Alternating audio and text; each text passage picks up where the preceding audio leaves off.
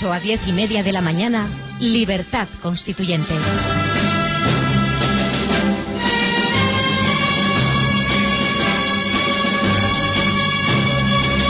Buenos días. Hoy es 16 de febrero de 2012 y como cada jueves les habla Jorge Sánchez de Castro para informar y debatir sobre la noticia del día en términos económicos que es la crisis en la eurozona. Les hemos preparado un debate eh, con lo que entendemos son dos grandes expertos en la materia. Además de nuestro anfitrión, don Antonio García Trevijano. Que no soy experto. Buenos días, don Antonio. Gracias. Nos, hoy nos acompañan eh, desde Santiago don Miguel Anso. Buenos días, don Miguel. Buenos días.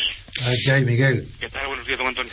Y desde Madrid, concretamente desde Alcalá, desde la Universidad de Alcalá de Henares, don Antonio Torrero Mañas. Eh, ah, sí. Buenos días, don Antonio. Buenos días. Lo, oigo muy bajo, ¿eh? Ah, yo oigo muy bien. Nosotros le oímos muy bien, don Antonio. lo oigo mejor. Perfecto. Eh, don Miguel es un gran estudioso de la escuela austriaca y don Antonio Torrero es un prestigioso investigador sobre la crisis económica y la zona euro. Por tanto, entendemos que desde dos visiones distintas de la realidad económica nos van a poder aportar hoy nuestros acompañantes Mm, análisis certeros y intentando encontrar puntos en común y las discrepancias entre estas dos teorías económicas distintas a la luz de un problema concreto, de un hecho concreto, como es la crisis en la eurozona.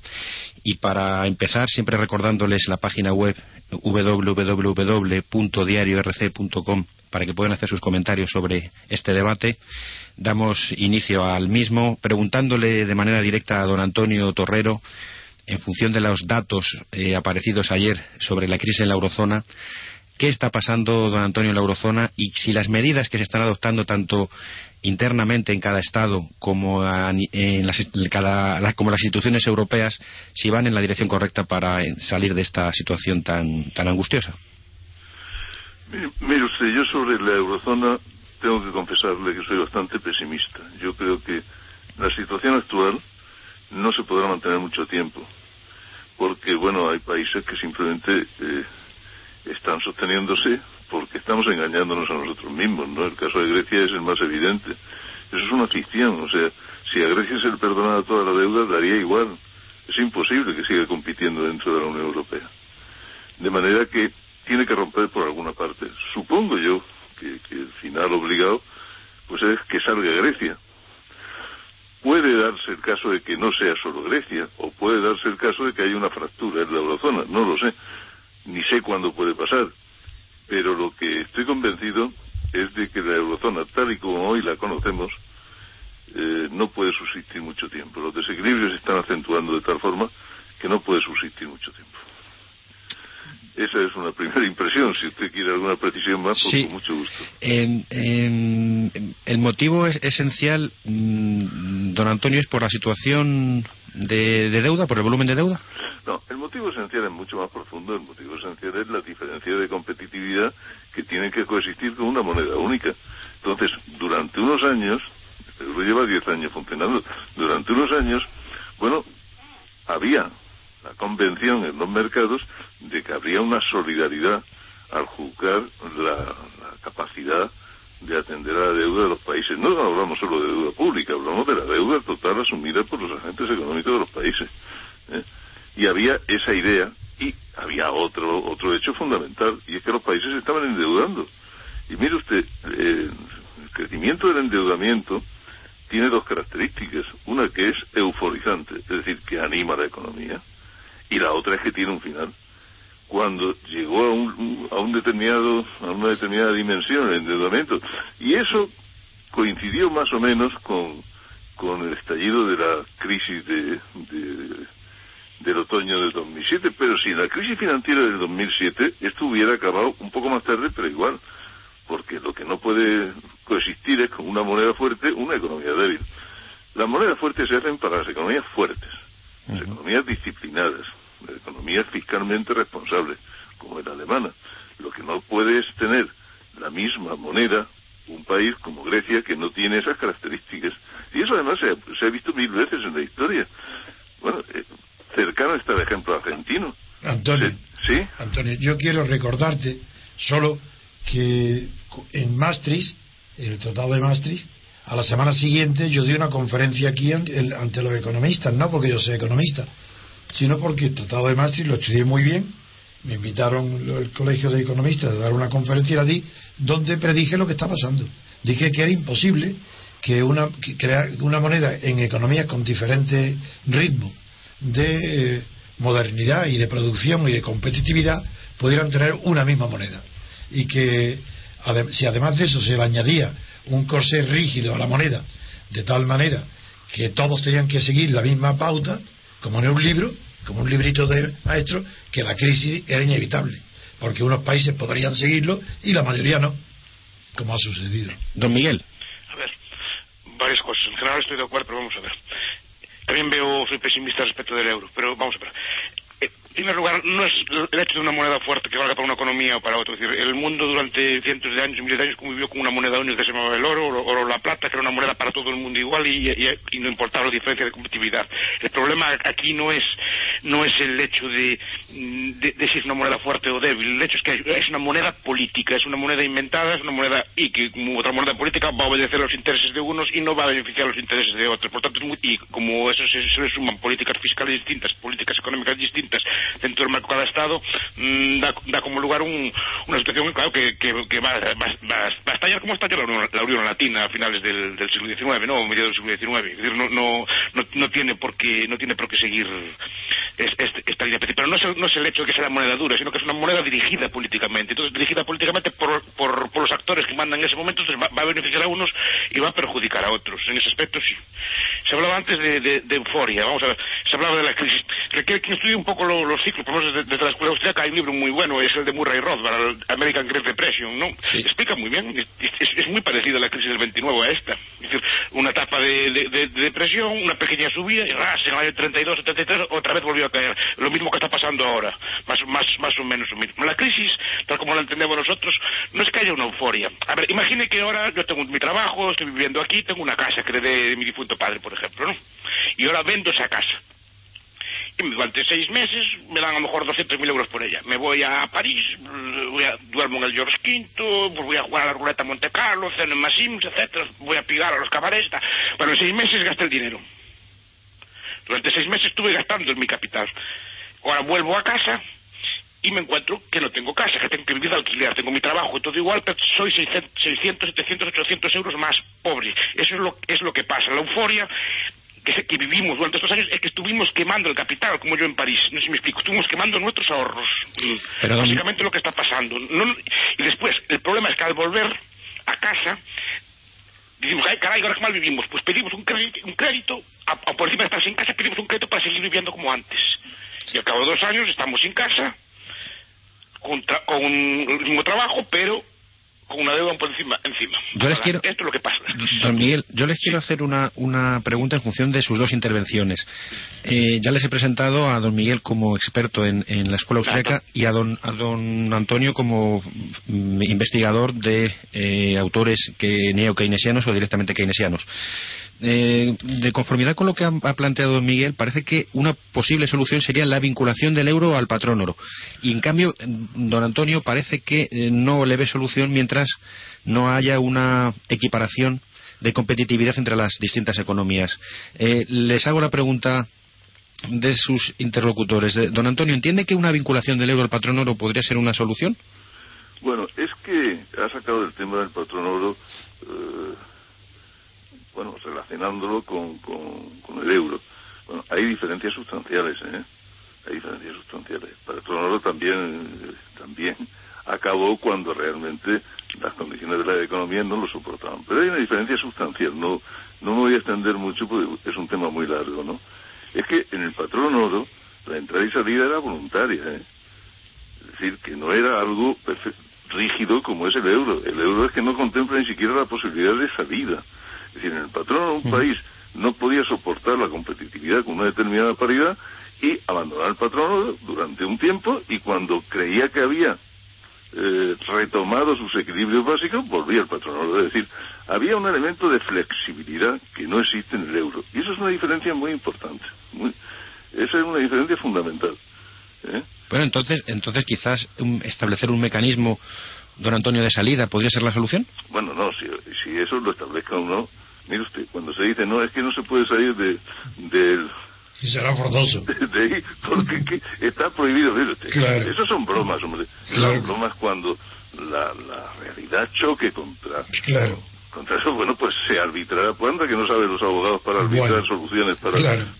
Eso, eso, eso es una broma. Decir que es que no se puede salir porque está prohibido, pues se saldrá cuando no quede más remedio que se salga. Ese es el pensamiento infantil. Claro, hombre. Claro, si además es que nosotros no le estamos haciendo ningún favor a Grecia. Ninguno, porque lo estamos hundiendo mucho más. Claro. Es decir, que lo que está sucediendo en Grecia está al borde de una rebelión. Claro. Y, y, es que no tiene la menor salida. Es decir, dice, no, es que vamos a hacer una quita. Mire usted. Da igual. Da igual. Quite usted toda la deuda. Da igual. Porque no tiene las condiciones objetivas para producir. Las condiciones objetivas que no soporta, que, que no tiene competitividad la economía griega para soportar una moneda fuerte. Don Antonio, la moneda fuerte sí le doy mucha trascendencia. ¿eh? Yo sí le doy mucha trascendencia. Eh, don, don, Miguel entiende que, eh, tal y como dice don Antonio, si se eliminase la deuda griega, eh, pasado un tiempo volvería a estar en la misma situación. Volvería a tenerla sin duda alguna. Claro, hombre. Eso, eso, lo sabemos todos debe ser el segundo o tercer rescate ya, ¿no? claro. no puede ser tampoco, ¿no? Entonces... Es decir, una vez vale, pero tantas que no... Claro, es que están riendo de uno también, claro. claro. Pero el problema es algo que se apuntaba por ahí. Sí que se puede arbitrar, pero el problema... Primero, Grecia puede vetar su propia salida. Creo que para salir del euro hay que salir, hay que salir de la Unión Europea, me parece. Es el, es el, arbitrio que se busca, o las cosas que se buscan. Sí, sí. Pero podría vetar su propia salida y no sé, profesor, eh, don Antonio, que sabe mucho más de construcciones que yo, eh, y de, temas de estos, eh, podría decir, ¿se puede expulsar a una persona, a un ente que forma parte de una unión constituyente? Es decir, ahora España podría expulsar a Castilla, por ejemplo. No, en, el concepto tradicional de, Estado nacional, no, imposible. Pero en la Unión Europea se ha planteado el tema, por los teóricos. está planteado no resuelto pero lo han planteado claro como posible y es que si un socio, por ejemplo, un, miembro de la comunidad europea, como Grecia, eh, se hace imposible una y otra vez y otra vez y otra vez y ya no puede responder ni de sus dedos ni del comercio, no está contemplado en Maastricht ni en ninguno de los tratados. Pero claro que puede haber una expulsión. Pero, eh, si a eso me refería, la Unión Europea no es una especie de ente constituyente. claro. Entonces digo, ahora pero por eso los canarios o los, perdón Miguel. Le podemos echar, pueden echar los restos. Miguel, perdón Miguel digo es para completarla para que tú puedas formular bien tu pregunta. Quiero decir que de una constitución no está contemplado salvo en las constituciones federales no está contemplado la salida de un miembro ni por propia voluntad ni por voluntad de la mayoría eh, salvo en algunas constituciones federales, ya quedan una o dos nada más, donde se, se contemple ese supuesto. Pero en Europa no hay ninguna constitución. Ninguno de los tratados que hasta ahora se han firmado referentes a la unidad europea tienen las características de una constitución. Solamente un profesor alemán ya muy mayor, Aberle, ha tratado de, al amparo del Tratado de Lisboa, tratar de darle carácter constitucional como si fuera una constitución. Su fracaso intelectual y jurídico es 100%. Es que no ha dado ni una en el clavo. Es un verdadero disparate. pero, claro, a esos disparates le hacen que en España lo nombren doctor honoris causa en la Universidad de Granada, en Argentina también. Y es un verdadero disparate, porque habla de la constitución plural, como si una de las características de las constituciones fuera la pluralidad donde hay una constitución plural es señal que no hay constitución. Porque una, constitución federal no es plural. Pues habrá pluralidad de Estado, pero la constitución es única. Si es plural es que no hay constitución. A esa locura eh, ha llevado a la doctrina alemana para defender la eurozona y el Tratado de Lisboa y el Tratado de Maastricht. A esa locura jurídica. Yo les. don, Miguel, don Miguel, intervenga. No, a eso me refería, que, que, es muy difícil echar a Grecia fuera. Pienso yo, no sé. No, no, sí, sí, casi imposible. Casi imposible. Pero quizás, quizás la, la, la, alternativa a lo que están planteando sería que saliera de la eurozona, pero siguiera en las instituciones comunitarias. Sí. Esa posibilidad existe. También sí. sí. Pero digo que podría, aún así podría vetarse a sí misma salir del euro. Es decir, lo, lo tiene muy, lo tiene bastante, bastante complicado si quieres echarlo. Otra cosa es que quiere marcharse ella, que es muy distinto. Claro. Parece, eh, llegados a este punto, parece que es- están de acuerdo en que la, la alternativa al euro es eh, un ajuste entre países y una salida. No, no, no, perdón. Eh, De- de Mi- eh, eh, Miguel, Miguel, por favor. no sé si le interrumpo. No, no, no, no. Eh, la salida al euro para mí es el oro, pero no el oro, no el patrón oro clásico, o sea, el sistema de patrón oro, sistema de patrón oro que, que rigió desde el final del siglo XIX, ¿no? Lo que llamó Rueff el pecado monetario de Occidente, ¿no? Sí, Eh, sí. Sino oro circulante, es decir, el, el patrón oro antiguo, ¿no? Con moneda, con, sin, con banca sin reserva fraccionaria y con y con, con, con billetes respaldados al oro al 100%. Es decir, no, eh, no- y, y con oro que se pueda comprar y vender con él. Es decir, esa es la, es alternativa, la alternativa que funcionó durante siempre. Ahí no, no importa que seas una economía débil o fuerte, etcétera. Tu competitividad rápidamente se ajusta pues vía salarios directamente. ¿Pero por qué está respaldado el papel moneda? Ahora no está respaldado por nada. No, no, no Eh, digo en esa hipótesis que señalas tú. El papel moneda sería un billete eh, respaldado al 100% por oro, que, que, que- que puede usted eh, redimirlo al 100% por oro. Don, ¿Qué se diferencia Bueno, del eh, perdón. don Antonio, claro. Distinto. Don Antonio, por supuesto, le escuchamos. Mire usted, eso que dice el profesor con todos mis respetos, eso es un brindis al sol. El patrón oro, en su versión clásica, ¿eh? no puede reproducirse en la actualidad. Si ¿Por qué? nosotros lo que tenemos es un universo financiero global, presidido por unos mercados y, y- y dominado por unos países que piensan de formas radicalmente distintas. Es decir, hombre, eh, lo que será inevitable, no sé cuándo, es que se reúnan de nuevo en otro Bretton Woods e intenten poner orden. Pero hay una cosa eh, esencial que se ha modificado en el mundo. En Bretton Woods todo el mundo estaba de acuerdo, todo el mundo estaba de acuerdo, y así se firmó, ¿eh? en que tenía que ponerse coto a los movimientos internacionales de capital. Una cuestión fundamental en Bretton Woods era que había que controlar los movimientos de capital, pues si no era imposible.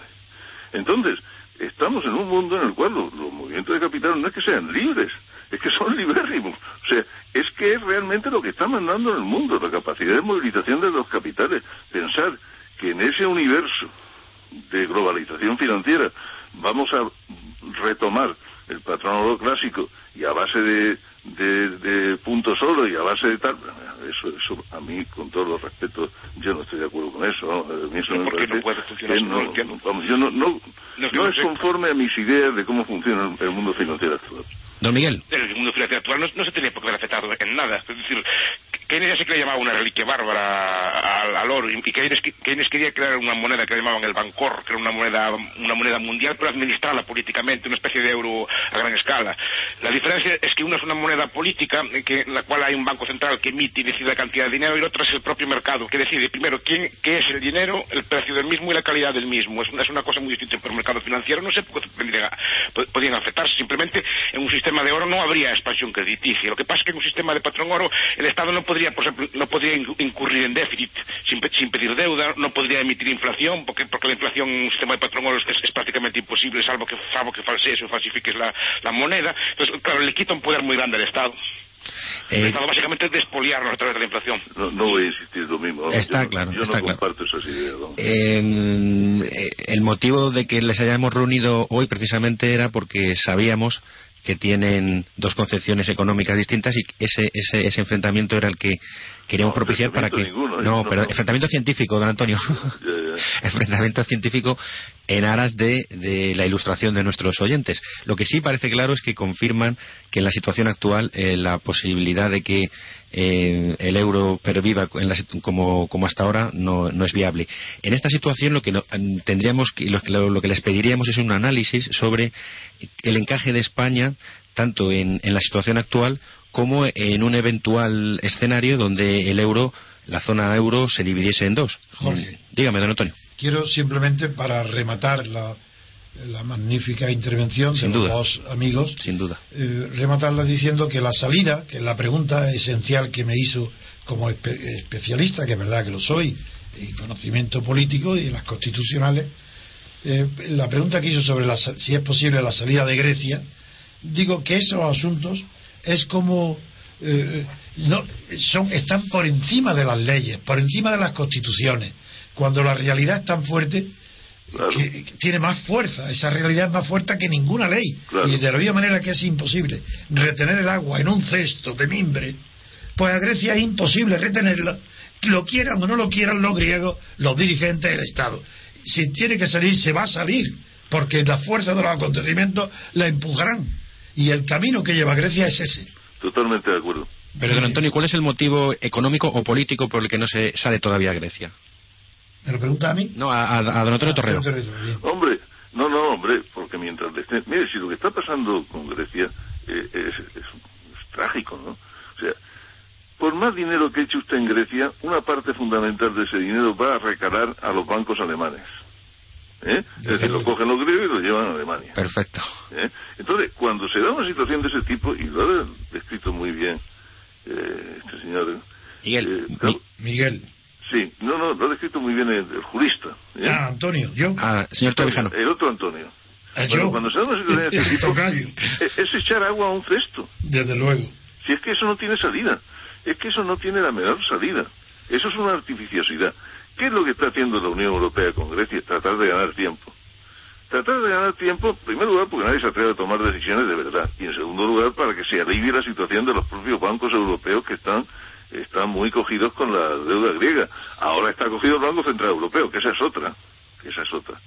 Pero, en el fondo, nadie se atreve a decir la verdad. Y la verdad es que no puede subsistir la situación actual de Grecia en la Unión Europea. Y porque los políticos actuales de la partitocracia creen que todo es cuestión de voluntad y determinación y esto no depende de la voluntad. Claro, y como no se atreven a tomar decisiones, pues eh, le dan aire a la cometa. Porque son muy ignorantes.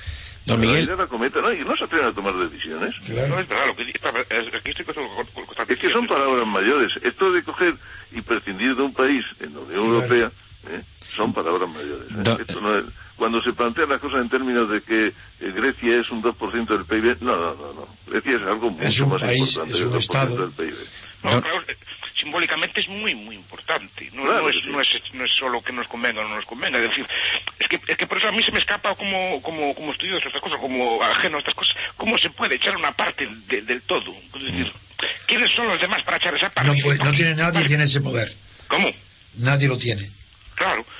No, pero... pero mm, Salvo la realidad, claro, es la realidad. Todo, pero que a lo mejor pongamos que Cantabria es un lastre o Asturias es un lastre. ¿Qué, qué, hacemos? No, no pero, pero quizás, quizás don Antonio, don Miguel ha introducido un dato interesante.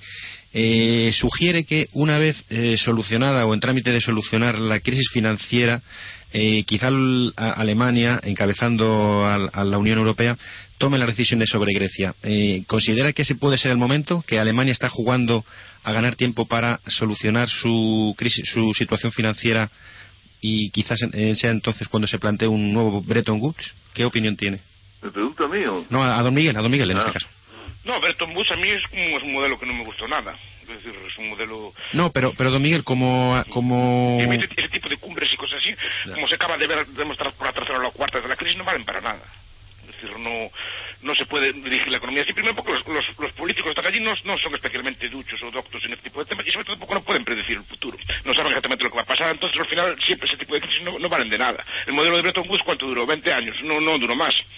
En mejor de los casos. Sí, pero plantean eh, una nueva arquitectura financiera internacional. ¿Cuántas veces llevamos oyendo ese, ese, ese, esa cosa de una nueva arquitectura, nueva arquitectura?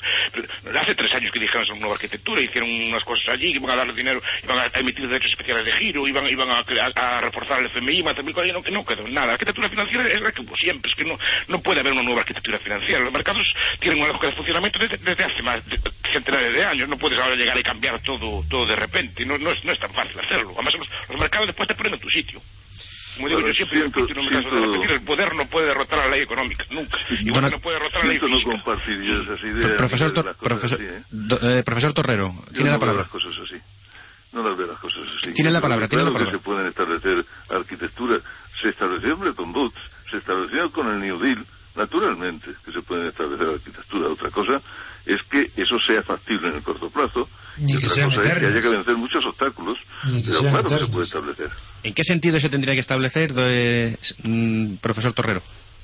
¿en qué hombre en un sentido de que hubiera una institución eh, multinacional es decir algo parecido al Fondo Monetario Internacional, pero el Fondo Monetario Internacional en su concepción primigenia. Es decir, el Fondo Monetario Internacional nace en Bretton Woods, nace con, como consecuencia de los acuerdos de Bretton Woods. Y está funcionando prácticamente 30 años, prácticamente 30 años. fueron unos años de una gran estabilidad. Pero un punto fundamental del, fondo, del funcionamiento era la ordenación de los flujos comerciales sobre la base de modificaciones en las paridades cambiarias acordadas con el Fondo Monetario Internacional. Para que eso fuera factible, era necesario que hubiera un control de los movimientos internacionales de capital. Lo que se ha producido, en el Fondo Monetario Internacional es una deriva que iba desde el acuerdo ese eh, sobre los controles de capital a promover el propio fondo la liberalización de los movimientos de capital. Y cuando se dieron cuenta hace seis o siete años de los disparates que eso había supuesto volvieron a tirar marcha atrás y ahora admiten hombre con cautela pero admiten que eso de los controles de capital pues eso es un asunto que puede proporcionar a los países alivios considerables y en esas estamos y en esas estamos ¿Hay acuerdo entre los países en considerar una autoridad supranacional que ordene el caos financiero actual. No lo hay en este momento, pero lo puede haber dentro de unos años. Don Miguel. O sea, ya no funciona el euro, queremos una, una, una moneda que también meta a los griegos, meta a los de la India, meta a los indonesios, meta todo ese tipo de cosas, ¿no? Mm. No, yo no estoy hablando de una moneda única. Estoy hablando de una institución supranacional que, ordene Hablaban de monedas únicas. Esa, en Bretton Woods habló de monedas únicas a nivel mundial. Mm. No he entendido, perdón. Sí, que, sí. que en Bretton Woods sí habló de monedas únicas a nivel mundial. Gracias a Dios eso se habló, pero no se llegó. ¿Qué? Se habló, pero no se llegó. No se llegó, gracias a Dios, digo, pero, pero, pero la idea era esa. Sí, pero bueno, al final aunque... es, sí. es, una especie de ente que al final su poder depende de los estados que lo componen. Sí, usted, quien piense que en el mundo el mundo está maduro para una moneda única, me parece a mí que no comprende lo que está pasando. Pues que ya la hubo. Si me permitís, sí. puedo otra vez introducir el factor político. Claro. Eh, los acuerdos de Bretton Woods, que como todos sabéis, fueron determinados por la situación de la guerra mundial, eh, fue posible y ha tenido éxito. Ha tenido éxito mientras el mundo fue un condominio entre Estados Unidos y la Unión Soviética y China no existía como eh, socio internacional. Entonces, claro. Pero hoy todo eso se ha roto.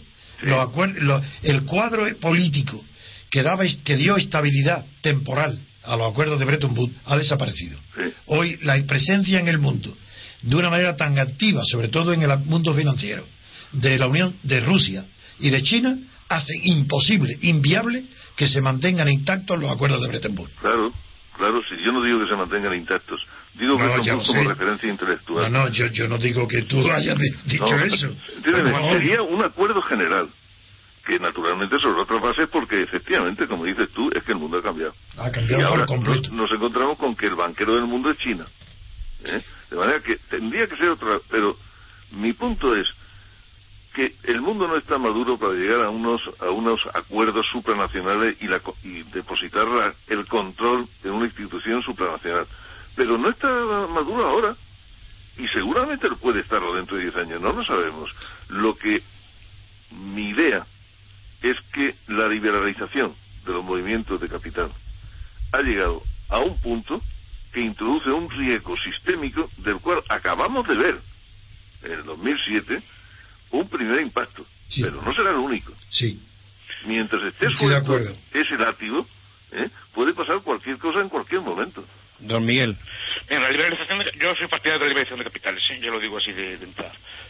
Y, y, cuidado, aún no, aún no llegamos al nivel de liberalización de mediados del siglo XIX, a, estos, a estos momentos. ¿eh? Con todo supuestamente esta desregulación tan salvaje que hubo, cosas así, aún no se llegó al nivel de globalización de los de, del siglo XIX. Porque en el siglo XIX había una moneda única a nivel mundial. Es decir, usted podía con, con, un doblón de oro o con una moneda española o con lo que fuera a cualquier sitio del mundo y se lo aceptaban al instante y, le, y se lo pagaban, etc. Y se puede ver en la literatura, se puede ver en muchas otras cosas. No, y, la, y, el mercado y el flujo de capitales era libre. En este aspecto aún, aún somos, somos, somos menos libres, somos libres, libres que antes, ¿no? No, no acabo de ver yo el problema de, de la liberalidad del capital. Me gustaría, eh, habiendo dejado Pero claras. Sí, me, dígame, dígame, Miguel.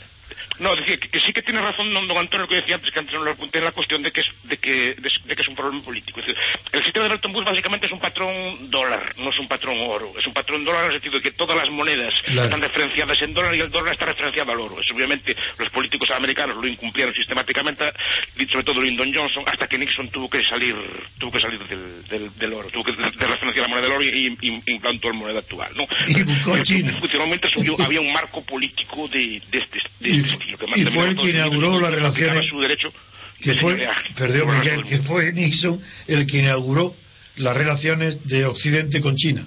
Sí, Sí, sí, así, así fue. el- con el presidente Nixon en, en la Casa Blanca. sí, sí. El, mm, Fue el eh, que quitó el- la relación que A eso, a eso me refiero, a eso me refiero. Sí, sí, sí. Sí. Eh, me gustaría que retomaran la pregunta que les he eh, realizado anteriormente. En este contexto del euro, ¿qué papel o qué, eh, qué política económica sería la razonable para España ahora y en los próximos años? Uy, es una pregunta muy compleja, muy difícil, pero en fin, a ver. Don Antonio Torrero. Hablo yo, sí. Bueno, mire usted, aquí sí tenemos una ventaja, o yo creo que tenemos una ventaja. Y es que aquí no hay más salida que una, que es la deflación de precios y salarios. No hay otra cosa. Y eso es una operación dificilísima. ¿Cuál es la palabra empleada? Deflación. Deflación de La precios y deflación. salarios. Y eso es una salida, claro, porque si no se puede recuperar competitividad por el tipo de cambio, porque tenemos una sola moneda, pues hay que recuperarla vía costes. Porque la esencia del problema de España con el euro es la competitividad de la economía española. Ahora, hacer una operación de deflación de precios y salarios, de rebaja de precios y salarios, es dificilísimo, complejísimo, complejísimo. Y además, dura mucho tiempo. Y además, es desigual la, digamos, los perjuicios y los beneficios que se derivan de una operación de ese tipo. De manera que es una operación dificilísima, que ni siquiera, ni siquiera el partido en el gobierno que tiene mayoría absoluta, ni siquiera, haciéndolo bien, tiene la seguridad de que va a salir bien. Porque dependerá de lo que pase en Europa y dependerá de la postura que adopte la oposición, oposición política española. Es una operación dificilísima, pero no cabe otra cosa. Profesor, eh, Pues considera... tiene toda la razón el señor Torrero, es muy sabio lo que está diciendo. No sabe otra cosa. Y cuando dicen los políticos o los sindicalistas que no hay que hacer caso a los mercados financieros, bueno, es que no se sabe lo que se está diciendo. Es que cuando uno se endeuda como se ha endeudado la economía española, no la deuda pública, digo la deuda total de la economía española, oiga usted, nosotros estamos viviendo de prestado, a pesar de estar en recesión y a pesar de tener un 22% de paro.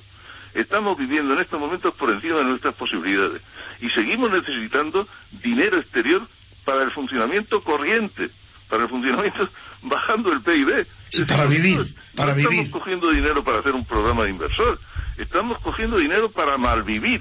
Eso es. Don Miguel, tiene la, tiene la Tiene palabra. toda la razón el señor Torrero, es, es perfecto el análisis, es decir, para me está, por eso digo, coincido en todo con él, es decir, estamos pidiendo el dinero prestado para, y no solo eso, estamos transformando gastos de capital en, en gastos de consumo corriente, estamos consumiendo Claro. el ahorro que teníamos, el, el que podemos usar para, para, pues para comprar, para crear nuevas empresas, para crear nuevas cosas, estamos, lo estamos gastando en, en gasto corriente. Pues lo- la solución es esta, es que más que no es la solución, es, es la única posibilidad, y La si no se única. hace de una forma se va a hacer de otra. Le- le- Si no- si no se hace vía que de- deflectemos los salarios, se va a hacer vía inflación, que, que creo que es la tendencia que, que vamos. Es decir, emisiones grandísimas de moneda con, sal- con salarios más o menos fijos, creo que vale una deflación de, a una deflación de salarial. Jorge, es la única forma de recuperar competitividad. Sí, do- do- don Miguel, porque les quería hacer una pregunta eh, con- a, la, a la luz de la reforma laboral. ¿Consideran que la reforma laboral es una medida para deflactar, de- de- deflactar salarios? Don Miguel.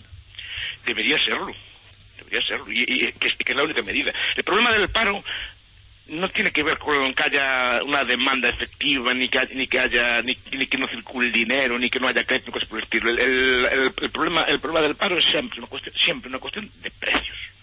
Precios, de precios y de precios relativos. Si hay una, si hay una bajada de, del salario, no en todos los sectores, porque algunos sectores no tienen por qué bajar, pero otros sí, tienen que, a- tienen que ajustarse a algunas condiciones de demanda y el, sistema de salarios es, muy, es muy, es, muy listo, tiene muchísima inteligencia. No solo eh, nos, deprime, sino que im- implica que, por ejemplo, muchos trabajadores no se van a dedicar a estudiar esas cosas, por ejemplo, si, por ejemplo los peluqueros no tienen trabajo y, y, y bajan sus salarios, pues las escuelas de peluquería pues disminuirán su demanda, etcétera. A medio plazo se tendrá que equilibrar el mercado. Por eso es importante que los, los salarios sean flexibles y que los salarios puedan subir y bajar. Y la única salida es esta. Competir de nuevo, yo digo, como digo muchas veces, si un abrigo no se vende, a, yo, veo, yo veo en las tiendas abrigos a 600 euros, no se vendía en el mes de diciembre, y veo en el mes de enero el mismo abrigo a 150 euros y la gente peleando. No es que no haya demanda de abrigos, no haya demanda a ese precio. Pues el trabajo es lo mismo, no es que no haya demanda de trabajo. Incluso en Portugal, con todo lo que está cayendo, tiene la mitad de pago con nosotros. No, se no es que no se demande trabajo, no se demanda trabajo a este precio. Correcto. Eh, profesor Torrero, ¿qué opina sobre la reforma laboral, como eh, esta, concretamente esta reforma laboral como medio de ajustar eh, precios y salarios? ¿Cómo lo valora? Mire usted, yo la verdad es que de la reforma laboral esperaba algo más. Sobre todo lo que a mí me, desconcierta y me, es que es complejísima. A mí me parece que había que haber aprovechado la oportunidad para simplificar. Si esto no es un asunto de, estar dando trabajo a los abogados laboralistas y a los sindicatos. Esto es un asunto de dar facilidades a trabajadores y empresarios para que encuentren unos puntos razonables de encuentro. Entonces, esto es complejísimo. yo confieso mi ignorancia, yo no soy capaz de distinguir entre no sé cuántos eh, contratos de trabajo, si eso es unas sutilezas jurídicas tremendas. Pero si esas cosas yo creo que con lo que yo hubiera deseado por lo menos es que se hubiera simplificado, se hubiera llegado a un contrato único, por ejemplo. Ya está. Y eso se ha propuesto. Lo que se ha hecho es hacer la cosa todavía más compleja. Es verdad que esta situación con la reforma es mejor que la anterior. Claro, es que lo anterior era, era tan malo que cualquier cosa que se haga por personas razonables mejora. Pero mi punto es que la situación de la economía española es tan grave, es tan grave, que hubiera precisado, digamos, una mayor radicalidad, una mayor claridad en las relaciones laborales. Eh, Porque es que la situación lleva un, un momento, Jorge. Don Antonio, adelante. Don García eh, quiero decirte, querido amigo Antonio, eh, economista, para que no se confunda con Antonio, que es político que soy yo, que no hay ninguna solución, ninguna, que se os pueda ocurrir a las personas inteligentes y conocedores de la economía, ninguna solución puede eh, adoptarse con este régimen político. Con la partitocracia es absolutamente imposible adoptar cualquier política de deflación de precios y salarios. Primer punto. Segundo punto. La regulación del contrato del, del mercado laboral mediante una casuística es enemiga radical del concepto mismo de derecho laboral. El derecho es la simplificación. Si no hay simplificación, no hay derecho. Lo que hay son reglamentos infinitos Sí, correcto. Eh, don, don Miguel. Sí, bueno, sí que es, La partitocracia tiene cosas malas, efectivamente yo no estoy de acuerdo de ella, pero no creo que sea tanto una cuestión de partitocracia como una cuestión de ideas. Es decir, la, cultura Miguel, general de, del electorado es... Miguel, un momentito, Miguel, un momentito. Miguel, la partitocracia se define por la ausencia total de ideas. a ver, dime, dime desde la guerra mundial para acá, Italia, eh, Alemania, España, dime qué idea han producido buena, ni una. en el terreno político, ni una. y en el terreno económico, decírmelo. Y yo entonces. Es, que ni una, imposible. De la Mora, ¿no? Sobre estas cosas. ¿Quién? Don Gonzalo Fernández de la Mora. No, pero, pero Gonzalo Fernández de la Mora eh, era un hombre inteligente, pero anclado en el pasado. No, respecto a la partitocracia, don Antonio García Trevijano. Ah, bueno, él escribió el crepúsculo de las ideologías. Sí, eh, correcto. Que es otra cosa, es otra idea. Que con eso sí escribió una idea interesante, pero que ya había sido sostenida en Estados Unidos y en Italia. Pero bien, la construyó bien, era un hombre inteligente, pero era imposible, su idea era inaplicable. me refería al hecho de que es más bien una cuestión de idea popular. Es decir, en, democracia las élites políticas son extraídas de la gente. Es decir, una persona con ideas extremas como puedo ser yo, por ejemplo, eso nunca, nunca seré un político, nunca seré votado, porque nunca llega, nunca cruzaré el corte que la gente me vote porque mis ideas son, tan raras y tan extrañas para la común de la gente que nunca me van a votar. Pero mis ideas son de sentido común y, y son enemigas de, de la partidocracia. ¿Por qué? Porque tengo sentido común. Porque digo, no hay separación de poderes. Porque el poder legislativo. Y por tanto, como no hay separación de poderes, hay corrupción. Segundo tema, no hay representación de nadie. El, electorado, ni la sociedad civil, ni el cuerpo civil, nada de eso está no tiene eh, políticamente no está representado. Las elecciones son una farsa para que los partidos se representen a sí mismos. El votante no está votando a ningún representante suyo, está votando a partidos. Y por tanto esa falsedad tiene que traducirse a la fuerza en una economía falsa, en una economía de consumo, en una economía de por encima de las posibilidades. Eso es fruto natural de la partitocracia, porque buscan votos, pero votos de quién si no hay ciudadanos. Les tengo que tenemos que poner fin al debate de hoy. Sí, es verdad que es una pena porque al final han introducido el concepto de ideas, creencia de Ortega que quizás eh, tenga mucho que ver en la actual sí, pero Una, una, tontería de Ortega como tantas de las que dijo. Eh, la idea se está y las creencias se tienen, pero por Dios. Eh, Eso es retórica, literatura. ahí no hay pensamiento. Que, queremos darle las gracias a don Antonio García Trevijano eh, también, por supuesto, las gracias a don Antonio Torrero, muy amable. Don Antonio ha sido muy ilustrativo y le agradecemos muchísimo su colaboración. Esperemos contar con usted. A mí me ha encantado el, debate de hoy. Muchas gracias, don Antonio. Eh, sin duda, los dos, los dos contertulios que hemos tenido, sin duda, han, han dado, han aportado un gran nivel al debate y esperemos que nos pueda seguir ilustrando sobre la forma de ajustar precios y salarios. Y don Miguel, para nosotros, a pesar de su radicalismo, un placer contar con. Nosotros te votamos. Sin yo, duda. yo, te voto. sin duda, don Miguel. Muy amable y de verdad. estar con, ustedes. Y esperemos contar con, con usted el próximo jueves, don Miguel. Muy buenos días. Esperemos. Gracias.